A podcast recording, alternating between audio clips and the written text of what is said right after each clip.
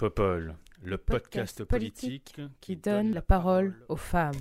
Every time I look down on this timeless town, whether blue or gray be her skies, whether loud be her cheers or whether soft be her tears, more and more, more and more, do I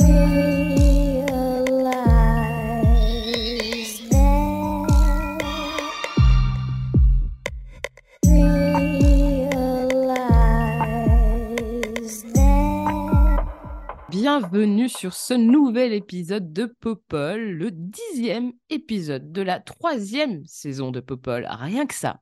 Et pour ce nouvel épisode, j'ai l'énorme plaisir d'accueillir et Bibi Glace. Bonjour. Comment ça va? Ça va bien et toi? Ouais, nickel. Est-ce que tu pourrais nous parler de toi, s'il te plaît, Bibi Alors, euh, chanter, moi c'est Bibi, euh, je suis sculpteuse de verre, Euh, j'ai euh, 29 ans, euh, très active sur, euh, sur l'Internet.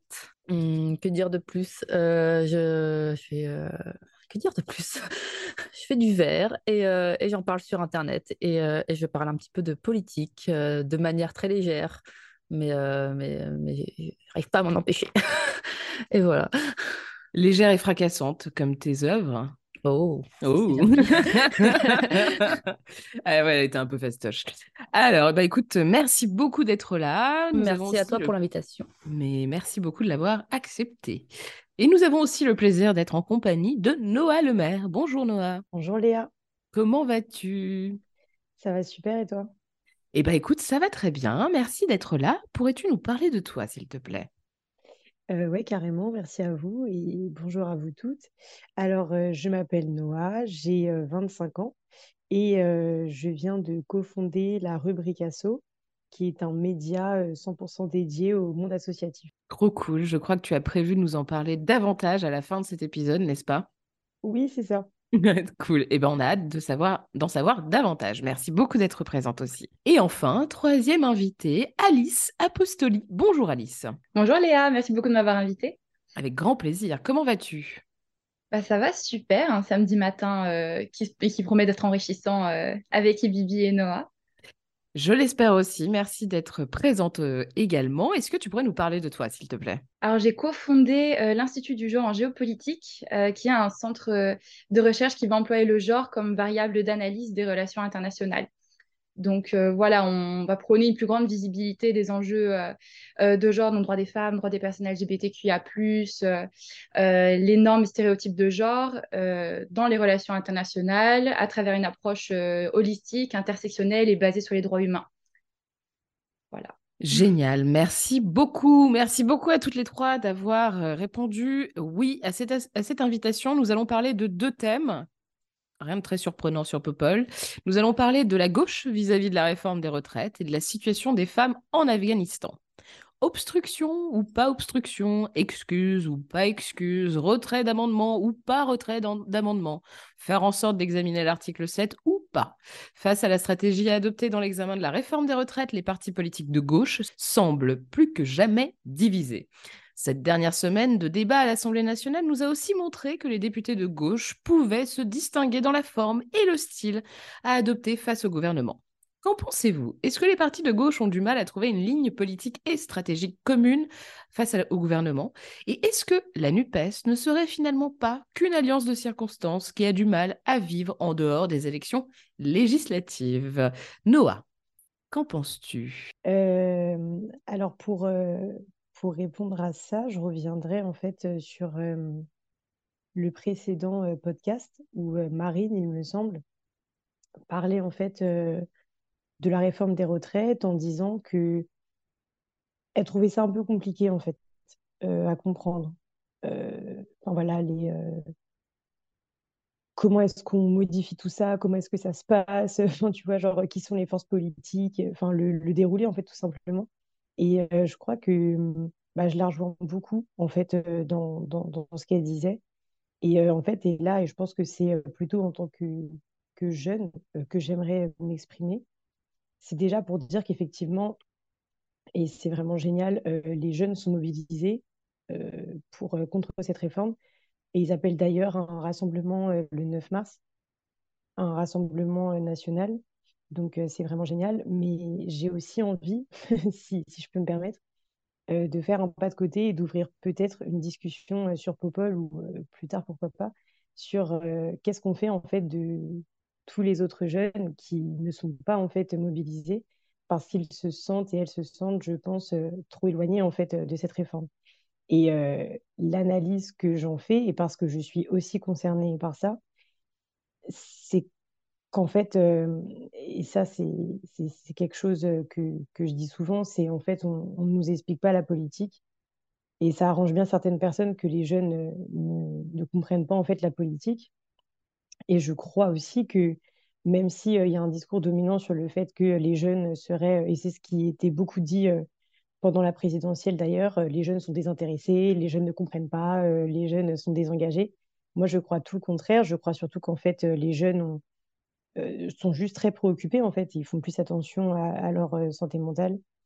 et je ne sais pas si vous avez lu l'enquête, ou du moins si vous avez vu passer les, les, résumés de cette enquête de Santé publique France, qui disait qu'un jeune sur cinq euh, présente, des, des, présente pardon, des troubles dépressifs en France. Et euh, alors qu'en 2017, il me semble, c'était vraiment euh, moitié moins, quoi. Et je trouve ça effarant. Enfin, déjà, c'est déjà génial qu'on en parle, mais en tout cas, c'est effarant. Et en fait, il est dit dans cette enquête que l'anxiété des jeunes est causée par l'isolement social généré par les confinements, par les incertitudes quant à leur avenir. Et je crois qu'il faut vraiment s'en saisir. Donc, euh, pour euh, finir ce, monologue insupportable, finalement, je, je, dirais que, euh, et même si effectivement, je n'ai pas forcément répondu à ta question et je m'en excuse, mais je, crois que c'est vraiment important de, dire que oui, évidemment, la, la, NUPES, on peut vraiment penser que ouais, c'est des stratégies. En fait, finalement, les, les jeunes, j'ai vraiment l'impression, en tout cas, du moins certains jeunes, ne font plus confiance en fait aux partis politiques et les considèrent un peu comme euh, tous pareils quoi. Et, je dis vraiment ça sans manque de respect quoi. C'est juste une impression commune et qu'on retrouve d'ailleurs dans toutes les enquêtes qu'on fait sur l'engagement politique chez les jeunes. Donc, voilà.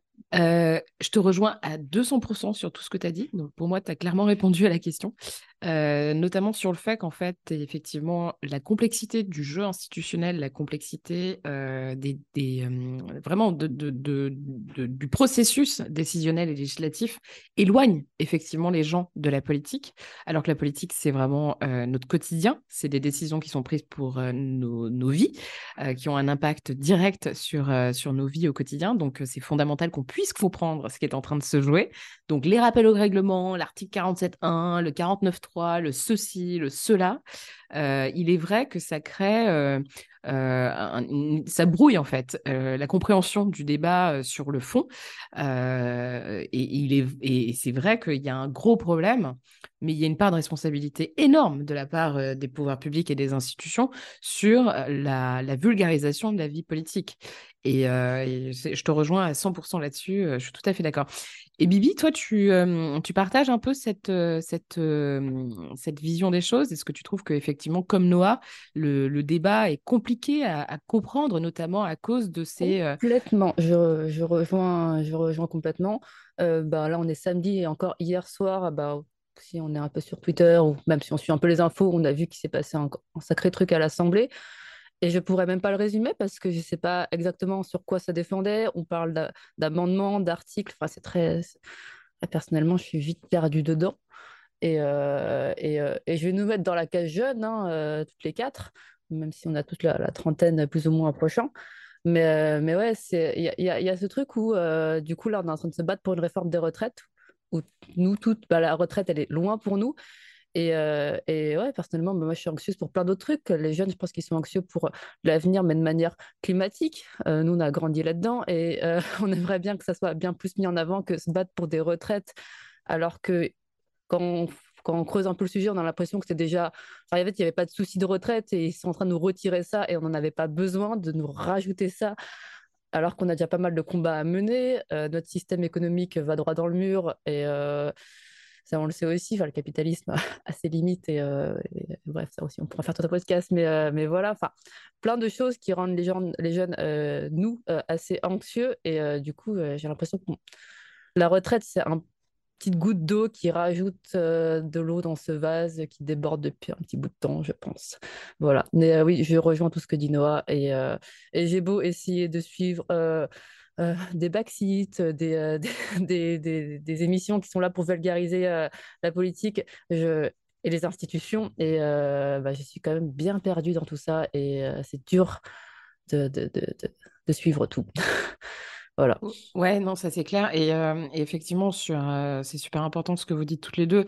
le, le, climat que cette loi, en fait, ce projet de réforme est en train de créer euh, alors qu'on est déjà dans un climat quand même assez anxiogène avec euh, la guerre en Ukraine, avec euh, le réchauffement climatique, avec l'instabilité sociale, politique, économique surtout. je veux dire, le, refus d'étendre le repas à un euro à tous les étudiants, enfin des, choses aberrantes. Et en plus de ça, on nous rajoute cette réforme qui est excessivement anxiogène sur le plan social. et bien sûr que ça a un impact sur le, sur, sur le mental des gens, bien sûr que ça a un impact sur ben, comment on se projette dans l'avenir et aussi la société. Quel est le projet de société dans lequel on a envie de se projeter euh, Et notamment pour les jeunes, quoi. Il y a peut-être on parlait aussi des jeunes qui avaient du mal à se mobiliser, mais c'est pour ça que les retraites, c'est un peu abstrait pour bah, des lycéens et tout, même s'il y a beaucoup de lycéens qui se mobilisent. Mais moi, je comprends que c'est abstrait la retraite. Euh, on leur parle de retraite et battez-vous pour votre retraite. Ils sont battent, bah, je vais me battre pour la planète parce que bah, ça, ça me paraît beaucoup plus concret que ma retraite qui est dans mille ans pour eux. quoi. Et pour moi aussi, j'ai l'impression, quoi. ouais, c'est clair. c'est clair. Pourtant, il faut, il faut se battre, il faut être là, il, faut, il faut se mobiliser et on va bloquer le pays le 7 mars. Alice, quel regard portes-tu sur tout ça? Bah, je rejoins un petit peu euh, et Noah et je rebondis aussi euh, euh, sur ce que tu as évoqué, le projet de société. En soi, on va parler de la réforme des retraites, l'impact spécifique sur les femmes de cette réforme. On va parler du climat oxygène qui est le climat où il n'y a pas franchement de réforme ambitieuse dessus. on va parler des, des repas à un euro qu'on nous refuse. On va parler de la mobilisation de la jeunesse qui est difficile parce que la retraite, ça reste abstrait, mais ils ont été mobilisés pour Parcoursup, par exemple.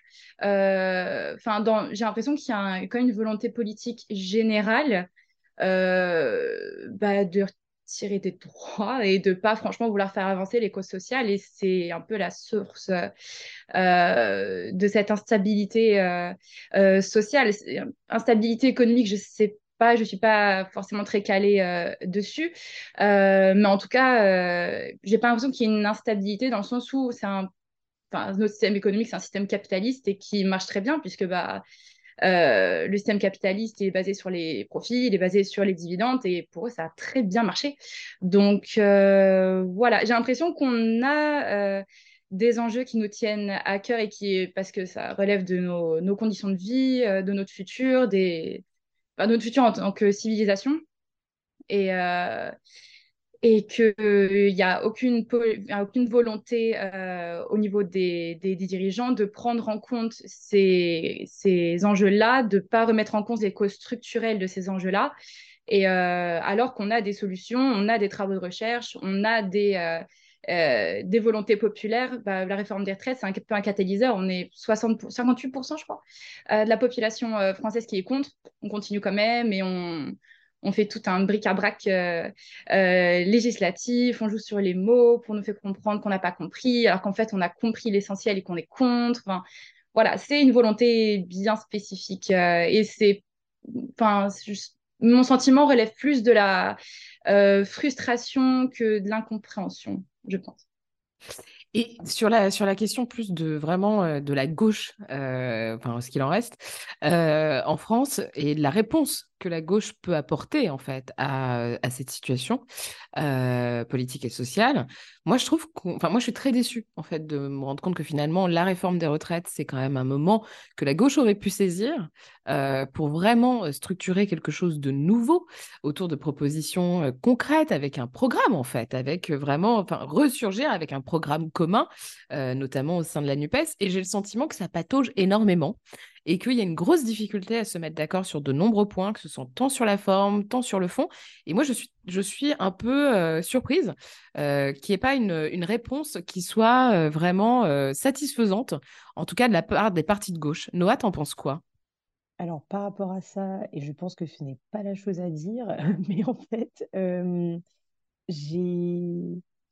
En fait, si tu veux, depuis que j'ai commencé en fait à faire de la politique, les gens me demandaient, en fait, m'assimilaient beaucoup à, une militante de gauche, en me disant, mais toi, t'es de gauche, euh, machin et euh, en fait, moi, je leur disais, mais euh, ok, si vous voulez, sûrement, mais je, je je me sens pas en fait hmm, proche de ces partis-là. Et c'est d'ailleurs pour ça que pendant les élections présidentielles, j'ai pas euh, milité avec la NUPES, etc.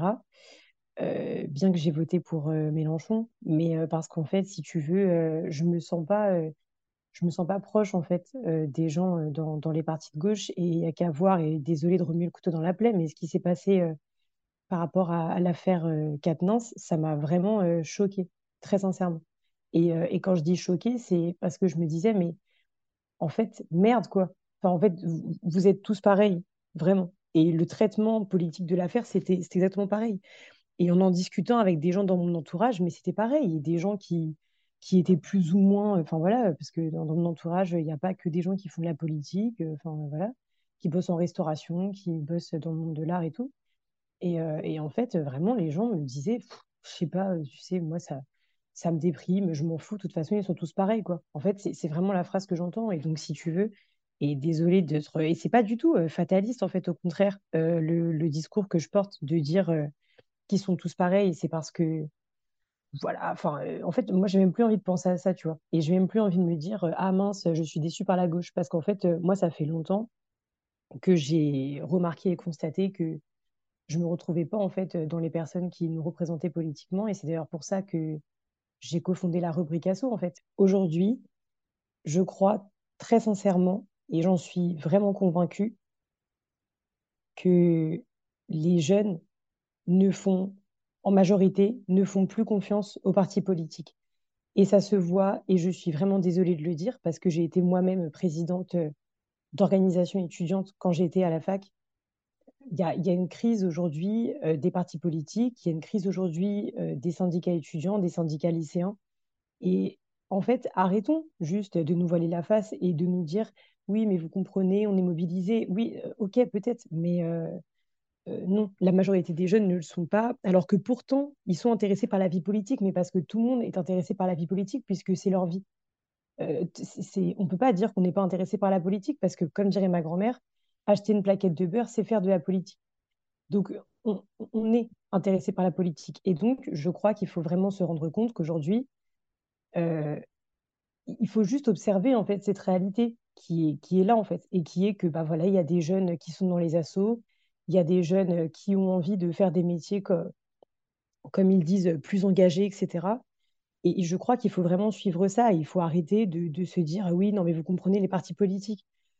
Et vraiment je voilà je crois que le pouvoir il est nulle part finalement et qu'il faut réussir à notre échelle à faire avancer les choses et à pas se attendre que les partis politiques fassent quelque chose.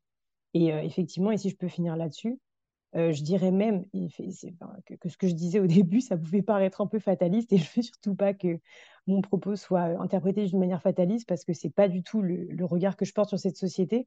Il est très optimiste au contraire et je crois très sincèrement que euh, en fait on, va y arriver, mais pour ça il faut passer par euh, une explication et on l'a bien vu avec l'application Élysée. Je sais pas si vous, si vous vous souvenez de ça, mais pendant les présidentielles ça a été créé, bon, on peut en penser ce qu'on veut, etc., sur le côté extrêmement bizarre, etc. Mais en tout cas, sur le côté pratico-pratique, c'était une explication des programmes et les gens ont aimé, en fait, parce que, en fait, les jeunes aujourd'hui, ils ont besoin de ça.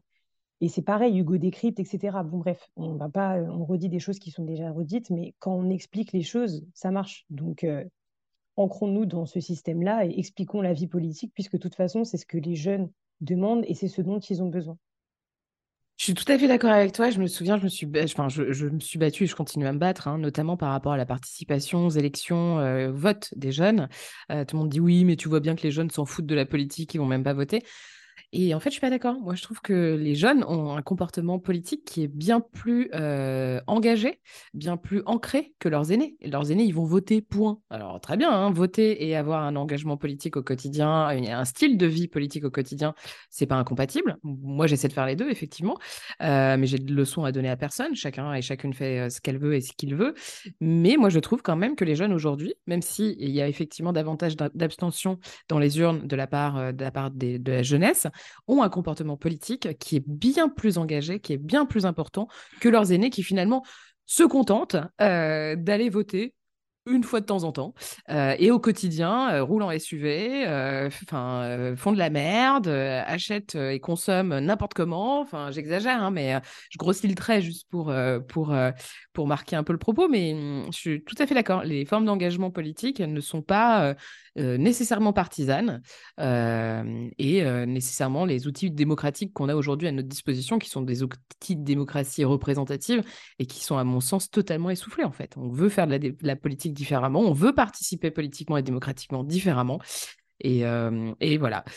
Et Bibi, euh, est-ce que tu penses que la gauche est en train de patauger et euh, de ne pas répondre en fait aux attentes, effectivement, notamment des jeunes, comme vient de le dire Noah, mais euh, des Françaises et des Français de manière générale, dans la réponse à avoir face à cette réforme?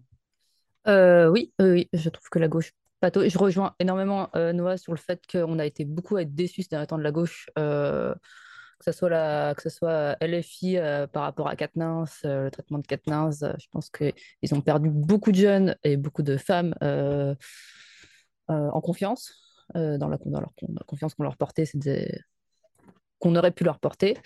Et, et, aussi, pour revenir un peu sur la réforme de retraite, alors peut-être que c'est moi qui ai un peu la tête dans le guidon ces derniers temps, mais j'ai l'impression que la réponse la plus forte que j'ai vue, c'était par et pour le peuple. Enfin, j'ai l'impression que la réponse la plus forte et la plus à, l'unisson et en diapason, c'est euh, les gens dans la rue. J'ai pas l'impression que c'était les partis politiques, j'ai l'impression que c'était vraiment les gens qui se mobilisaient pour leurs conditions, euh, les rassemblements qui étaient euh, énormes, que ce soit à la capitale ou dans les grandes villes de France. Et, euh, et j'ai pas l'impression qu'il y ait eu euh, un parti politique ou euh, des partis qui se rejoignaient euh, pour accompagner ça de manière forte. J'ai vraiment l'impression que c'est c'est vraiment quelque chose, alors pas au niveau des gilets jaunes, mais qui a été fait vraiment par, par, par les gens, quoi, par, par le peuple, comme dirait un homme politique. mais mais moi, ce qui en ressort de quelqu'un qui observe un peu de loin et qui, qui qui n'est pas très euh, à l'écoute en ce moment des, infos. Euh, et voilà. Et ouais, partie de la gauche en ce moment, euh, c'est un peu, un peu le bazar. Ouais. Enfin, je veux dire, on a eu, on a eu la NUPES au moment des élections législatives, qui nous a donné beaucoup d'espoir. Enfin, je sais pas pour vous, mais moi, en tout cas, je trouvais ça assez cool. Et puis, après, des gringolades, en fait, on a eu ça se tirait dans les pattes euh, sur le PCF et tout. Et puis on a eu l'affaire Katnins. Euh, on a aussi le NPA euh, qui fait des scissions dans tous les sens. Et du coup, on essaie de comprendre, mais c'est assez compliqué à comprendre à chaque fois le NPA. Non pas que je critique la scission, mais en fait, c'est dur à suivre. Et, et si on me demande où on est la gauche en France dans les partis en ce moment, je répondrais, je sais pas. c'est la meilleure réponse. non, c'est clair. Après, moi, ce que je constate, et là, euh, j'aimerais bien avoir ton avis aussi, euh, Alice, euh, il y, a quand même un renouveau de la participation autour des syndicats. les syndicats sont dans cette réforme un peu les acteurs clés de la mobilisation dans une certaine mesure et aussi le fait qu'il y ait quand même une intersyndicale unie qui fait front commun sur en tout cas la partie de l'âge légal de départ. Et, je veux bien avoir ton avis là-dessus et je te laisse aussi conclure sur ce thème pour ensuite passer au prochain thème, s'il te plaît. When you're ready to pop the question, the last thing you want to do is second guess the ring. At BlueNile.com, you can design a one-of-a-kind ring with the ease and convenience of shopping online. Choose your diamond and setting. When you find the one, you'll get it delivered right to your door. Go to Bluenile.com and use promo code LISTEN to get $50 off your purchase of $500 or more. That's code LISTEN at Bluenile.com for $50 off your purchase. Bluenile.com code LISTEN. Je rejoins tout à fait euh, euh, Ibibi sur le fait qu'il y ait enfin, je, rejoins toutes vos, interventions. Euh, c'est vrai qu'il y a une. Euh, on parle de l'unité de la gauche, mais l'unité de la gauche, c'est pas que les parlementaires. Autant au niveau des parlementaires, c'est vrai que c'est assez décevant.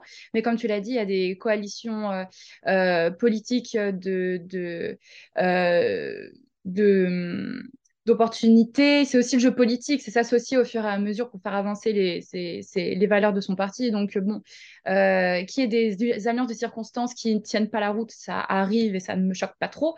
Euh, autant la gauche, c'est aussi, bah, comme tu l'as dit, les syndicats, euh, les groupes de militants, les groupes de jeunesse. Euh, y a, récemment, euh, il y a eu un, grand événement euh, sur l'impact de la réforme des retraites sur les femmes. Et il y a eu, bah, y a eu la la CGT, l'UNEF, des représentants de plein de partis de gauche. Donc, cette, euh, cette, unité, elle me paraît solide au niveau populaire. Euh, au niveau des, instances de décision, je ne suis pas sûre. Au niveau de l'Assemblée nationale, ça n'a pas franchement convaincu. Euh, bah, surtout au vu d'hier, il y a des, discordances qui ont été un peu plus évidentes. On verra au Sénat comment la NUPES va faire front avec la majorité LR. On verra bien. Euh, je euh, m'attends à pas grand-chose, hein, je vais être sincère avec toi. Euh, surtout, comme tu l'as dit, il n'y a pas de recommandations fortes, des, enfin, des, recommandations ou des alternatives fortes. On a eu un peu de tout. On a eu voilà, valoriser l'égalité professionnelle entre les femmes et les hommes. On a eu taxer les super profits. On a eu réduire le temps de travail. Euh, voilà, on n'a pas eu de une seule ou deux grandes alternatives derrière lesquelles se placer. Euh, et je trouve que ça aurait été pertinent. Après, c'est mon avis en tant que euh, voilà la féministe de service, mettre en avant et la lutte pour l'égalité professionnelle et salariale entre les femmes et les hommes, ça aurait été un, cheval de bataille bah, finalement hyper consensuel. je crois que c'est l'un des, des bastions féministes où il y a le moins franchement de controverses. Sans parler des quotas. Hein. Euh, et je pense que ça aurait été une bonne euh, alternative à mettre en œuvre. Et je pense que, voilà, peut-être que l'unité de la gauche, ça pourrait se trouver sur euh, les enjeux de genre, la, la, grève et la grande mobilisation du 7 mars. Elle est censée être reconduite pour le 8 mars. Moi, j'attends de voir comment sera traitée l'égalité de genre le 8 mars, en même temps qu'on va demander pour les retraites. Qu'est-ce qu'on va demander pour les femmes? Et voir un peu comment ça va jouer à ce niveau-là. Carrément, sachant que Pardon. Euh, si jamais on arrivait à effectivement euh, réduire les inégalités salariales, donc en augmentant euh, les salaires des femmes, on pourrait récupérer, je crois, près de 6 milliards d'euros par an qui viendraient financer la réforme des retraites, enfin, pardon, le système de retraite. Donc effectivement, c'est bien de terminer sur cette, sur cette note, parce qu'effectivement, je pense que les questions d'égalité, mais au-delà de ça, hein, les questions de, féminisme de manière générale et le projet politique féministe pourraient effectivement être, euh, pourquoi pas, euh, le pivot en fait euh, de cette opposition à gauche. Euh, qui, comme euh, l'a dit Emmanuel Macron, et c'est bien la première fois que je vais le paraphraser, euh, semble avoir perdu sa boussole. Merde, je viens de faire ça. Bon, il est temps de passer au deuxième thème. je dis n'importe quoi. Allez, c'est parti. Alors, merci beaucoup à toutes les trois pour vos réactions sur, ce premier thème. Depuis la prise de pouvoir par les talibans en août 2021, les droits des femmes sont en constante régression en Afghanistan. Le ministère du Vice et de la Vertu des talibans publie régulièrement des textes pour interdire aux femmes d'aller dans les parcs, dans les gymnases et les bains publics, pour leur interdire d'aller au restaurant sans chaperon masculin, pour leur empêcher de travailler dans des institutions publiques ou en politique. Plus récemment, l'accès à l'enseignement a été interdit aux femmes afghanes qui cherchent désormais à s'organiser pour pouvoir continuer à étudier. J'imagine que vous êtes comme moi très choqués par cette situation et la vraie question que je me pose, c'est que peut-on faire, nous, à notre niveau et qu'est-ce que la communauté internationale pourrait faire pour aider les femmes en Afghanistan. Alice, euh, comme tu es plus mm, au fait des questions euh, géopolitiques, euh, veux-tu commencer sur, sur cette question, sur ce thème, s'il te plaît? Au niveau de la communauté internationale, il y a déjà une mobilisation qui est en cours. donc déjà, il faut saluer les efforts de toutes les femmes et organisations afghanes de la diaspora ou des personnes intellectuelles ou anciennes parlementaires qui bah, sont en exil et qui essaient justement de pousser la communauté internationale à travers des, de des groupes de travail, à travers des travaux de recherche, du plaidoyer. Euh, hyper intense depuis des mois auprès de, des différentes instances tunisiennes, etc. Donc, il y a un travail qui est fait déjà par les femmes afghanes euh, qui ont pu sortir de, euh, d'Afghanistan. à côté de ça, on a, on a un, certain rapport de force qui, est, qui se déroule déjà depuis quelques mois. Il y a une crise humanitaire en plus euh, d'une condition des femmes euh, qui se dégrade de semaine en semaine, on a une crise humanitaire, on parle d'un Afghan euh, ou une Afghane sur deux qui est menacée par la famine. C'est des prévisions pour cette année.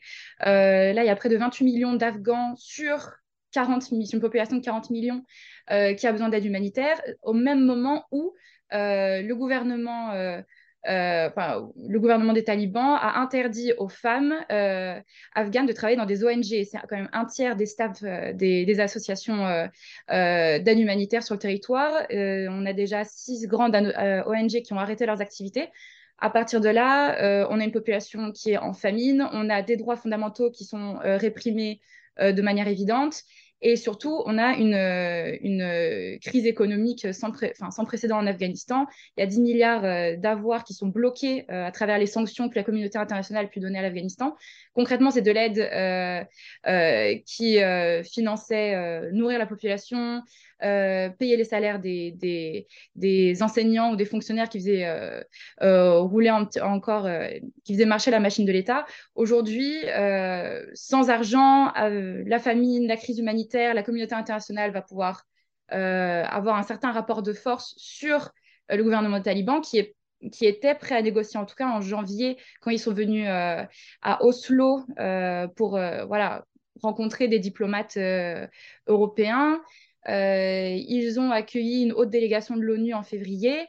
donc, bon, il y a quand même un message diplomatique qui dit qu'ils sont prêts à négocier, mine de rien.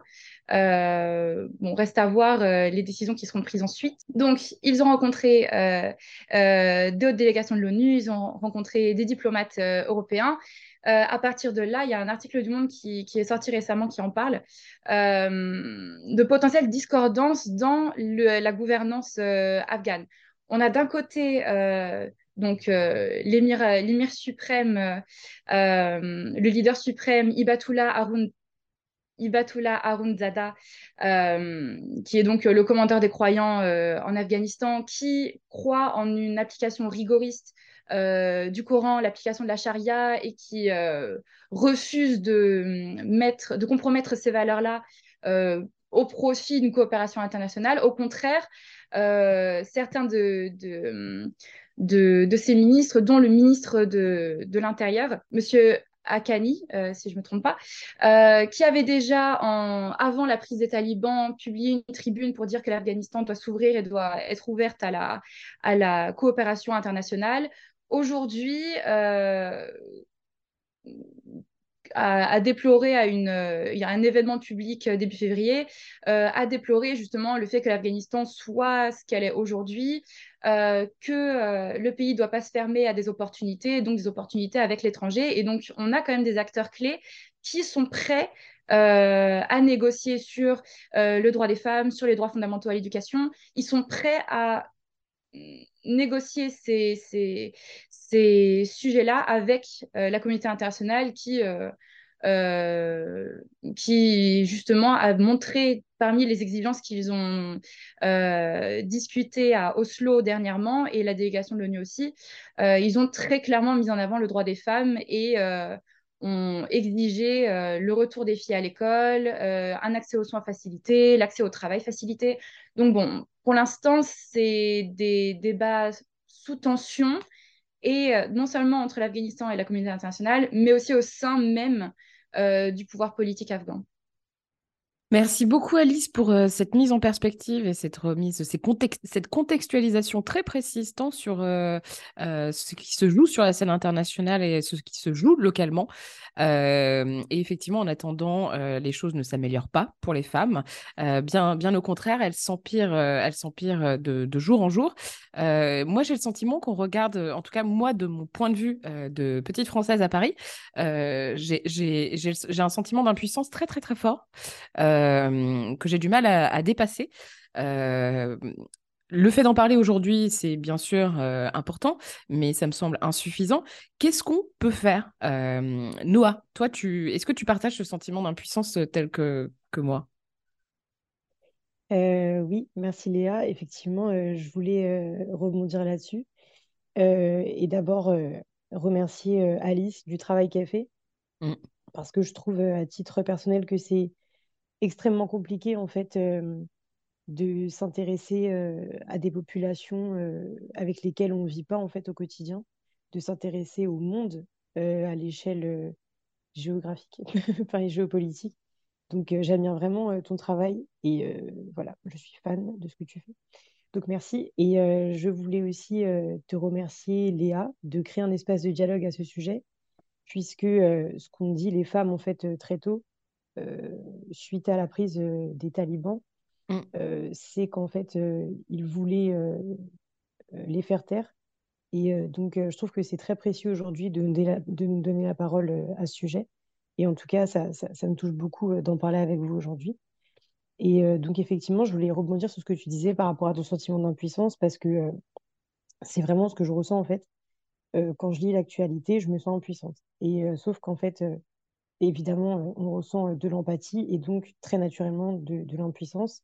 Et euh, en fait, moi, ce que j'ai un peu essayé de trouver comme solution pour arrêter de me sentir impuissante, c'est d'en parler, de m'informer à ce sujet et aussi de, de, me rapprocher en fait de l'action des associations. Et à ce sujet, du coup, je voulais parler d'une association qui s'appelle Négar, soutien aux femmes d'Afghanistan. Je pense qu'Alice, euh, tu la connais sûrement et si tu veux en parler après, voilà, d'un point de vue euh, analytique. En tout cas, moi, je voulais juste parler de cet assaut euh, pour dire qu'elle organise en fait souvent et très souvent des événements de soutien. Le prochain, c'est à la Seine-sur-Mer en mars. Il y en a aussi un juste avant, il me semble, à Marseille.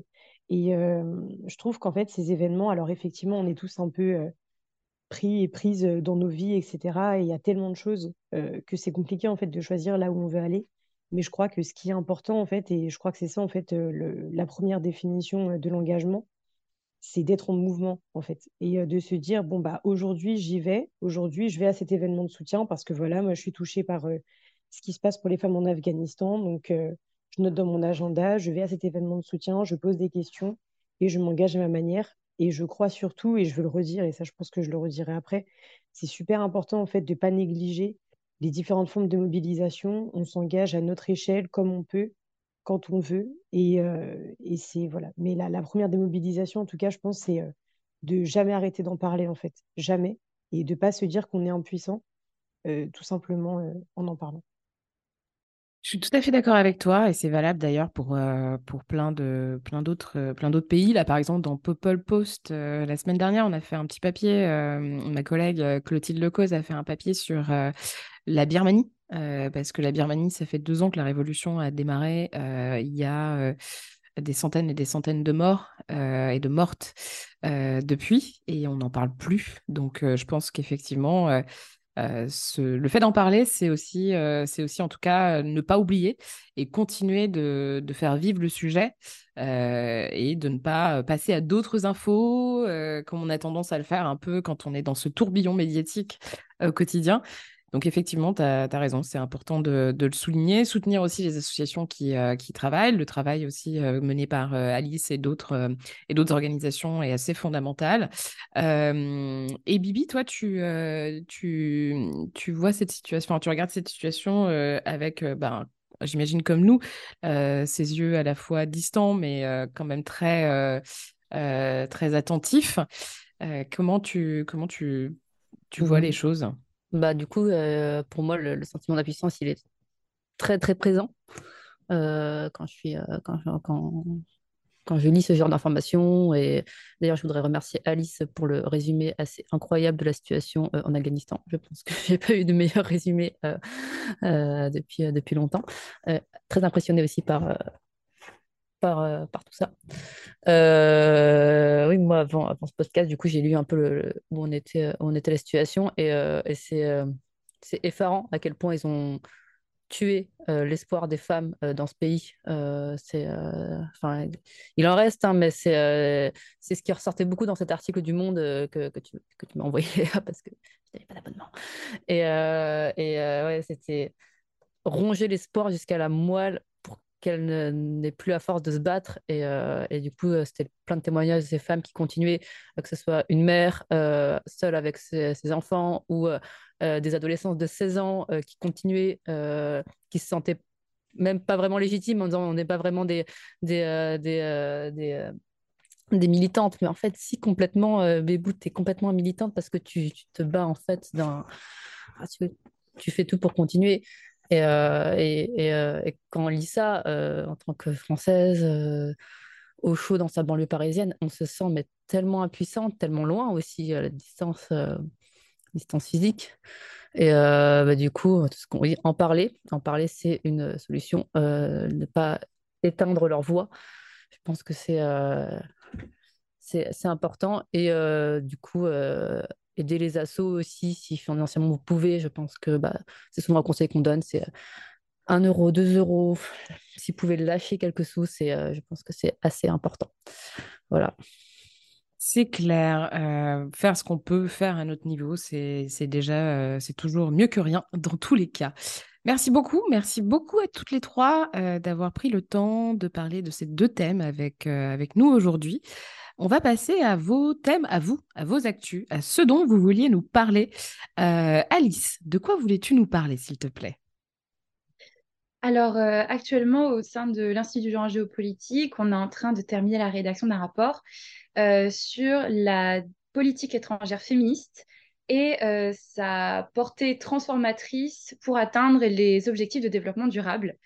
Euh, donc, c'est 17 objectifs euh, établis par la communauté internationale et qui va aborder voilà, la pauvreté, la santé, euh, lutte contre les inégalités, dont l'égalité entre les femmes et les hommes, des institutions pour la paix et la justice. Donc, voilà, quand même quelque chose d'assez global. Et encore, la politique étrangère féministe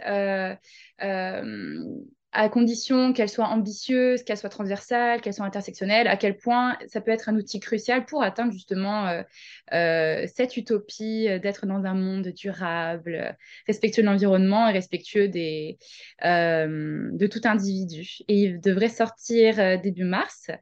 Et voilà, c'est un très beau projet. C'est après, on est très fiers des rapports qu'on produit, hein.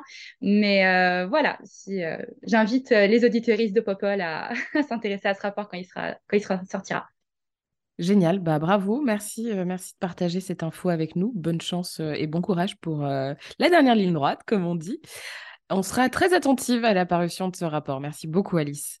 Noah, de quoi voulais-tu nous parler? Je crois qu'on a un peu spoilé en début d'émission, mais vas-y.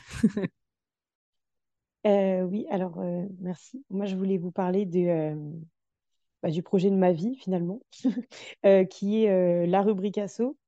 donc, la rubrique ASSO, c'est une association qui est née le 7 septembre 2022 et que j'ai cofondée avec deux amis à moi. Et euh, donc, en fait, euh, si on a créé cet assaut, c'est parce que je suis partie d'un constat. Euh, en fait, c'est que on connaissait toutes et tous une association, soit parce que, enfin, soit parce qu'elle nous touche personnellement, ou parce que quelqu'un de notre famille est bénévole dedans, par exemple, ou il travaille, mais que, en fait, les associations, elles agissent à tous les niveaux, que ça soit bah, justement, comme on vient d'en parler, euh, pour euh, aider les femmes en Afghanistan ou pour euh, se mobiliser contre la réforme des retraites ou pour sauver la planète, enfin voilà. mais qu'en fait, il manquait par contre cette rubrique ASSO dans les médias.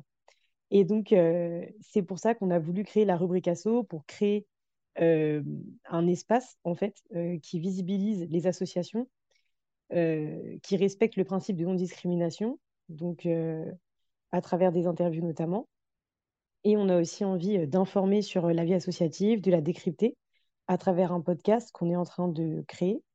Et d'ailleurs, tu nous aides à le créer. et on va aussi, enfin bref, on a plein d'autres projets, etc. Mais pareil, comme Alice, si vous êtes intéressé de près ou de loin par la vie associative, n'hésitez pas. désolée, je fais de la pub, j'ai pas du tout l'habitude de faire ça. n'hésitez pas. t'as le droit, t'as le droit, t'inquiète. n'hésitez pas à suivre la rubrique asso sur Instagram. Et, et, si jamais vous êtes intéressé aussi de, de, nous aider à, à, construire ce merveilleux projet, vous pouvez nous envoyer un message et on se fera un plaisir de, travailler avec vous.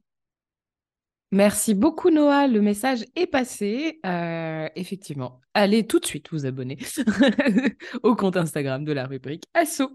Merci beaucoup. À toi et Bibi de quoi souhaitais-tu nous parler s'il te plaît? Eh bien, j'ai souhaité euh, parler euh, de Furax. et ça devrait te parler, Léa. Je ne sais pas si tu seras présente ou pas, mais en ce moment, si j'ai la tête dans le guidon, c'est parce que avec euh, plusieurs copines, on est en train d'organiser un gros événement caritatif dernier week-end de février sur Twitch, euh, qui seront donc le 25 et le 26 février, samedi et dimanche, euh, pour lever des sous-sous via nous toutes pour l'association Elles Imaginent. du coup, on se mobilise pourquoi On se mobilise euh, contre euh, les VSS, violences sexuelles et sexistes, et euh, aussi contre le cyberharcèlement. Voilà, du coup, ça va être un week-end avec beaucoup de tables rondes, avec du jeu vidéo, avec des ateliers sculpture animés par moi. Et, et, et, vous êtes les bienvenus pour aller zioter ça via Twitch. Trop cool. Via tous nos streams. D'ailleurs, je sais pas, Léa, si tu, tu y seras toi ou pas, ou pas? Écoute, je sais pas encore, je suis en train de voir, mais euh, je vous tiendrai au courant assez rapidement. Euh, je vais voir, euh, je, te, je, te, je, te, passerai un petit, un petit message pour voir comment on peut s'organiser, mais ouais, ce serait, ce serait cool, ce serait vraiment cool. du coup, pour expliquer un peu aux auditorices, quelles sont les modalités de participation, parce que du coup, vous allez lever des fonds via Twitch, comment ça se passe concrètement?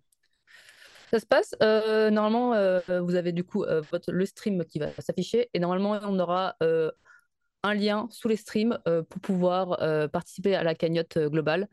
Et normalement, c'est via Utip. On va... Utip est quasiment confirmé, du coup, la cagnotte sera via Utip et votre don va s'afficher sur le stream. Et, voilà, du coup, il y aura cagnotte par, par streameuse et streamer. On a quelques mecs quand même qui participent et, euh, et, euh, et, une cagnotte globale. Voilà. Comment trop stylé, on a trop hâte. Euh, les infos, on les trouve sur Twitter? Sur Twitter, sur, un, sur Instagram et sur le site Furax. je crois que c'est Furax avec 3X, il me semble. Mais on est Furax sur, sur Twitter et Instagram. Trop cool. Merci beaucoup, et Bibi. On va, on va regarder ça. effectivement, moi, je vais essayer de, de passer une tête. Merci beaucoup à toutes les trois d'avoir participé à ce dixième épisode de la troisième saison de Popol. Purée, ça fait un petit moment qu'on est là. Merci à toi pour l'invitation. J'espère que ça vous a plu. Je vous dis à bientôt pour un nouvel épisode de Popol et je vous souhaite une excellente semaine.